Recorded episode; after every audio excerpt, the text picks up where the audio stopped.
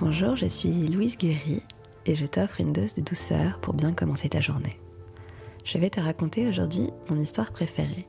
C'est avec cette histoire que j'ai eu envie de faire ces épisodes, donc j'espère qu'elle te plaira.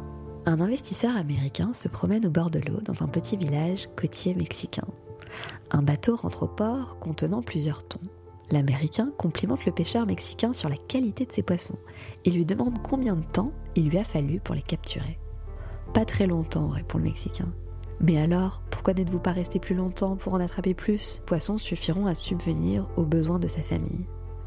L'Américain demande alors Mais que faites-vous le reste du temps? Je fais la grasse matinée, je pêche un peu, je joue avec mes enfants, je fais la sieste avec ma femme, le soir je vais au village voir mes amis, nous buvons du vin et jouons à la guitare. J'ai une vie bien remplie. L'Américain l'interrompt. J'ai un MBA de l'université de Harvard et je peux vous aider.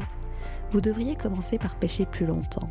Avec les bénéfices dégagés, vous pourriez acheter un plus gros bateau. Avec l'argent de ce plus gros bateau, vous pourriez en acheter un deuxième et ainsi de suite jusqu'à ce que vous possédiez une flotte de chalutiers.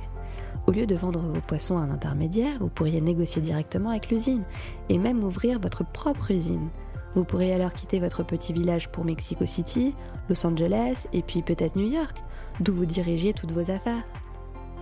Le Mexicain demanda alors combien de temps cela prendra-t-il? 15 à 20 ans, répondit le banquier. Et après? Après, c'est là que ça devient intéressant, répondit l'Américain en riant. Quand le moment sera venu, vous pourrez introduire vos sociétés en bourse et vous gagnerez des millions. Des millions? Mais après? Après, vous pourrez prendre votre retraite habiter dans un petit village côtier, faire la grasse matinée, jouer avec vos enfants, pêcher un peu, faire la sieste avec votre femme et passer vos soirées à boire et à jouer de la guitare avec vos amis.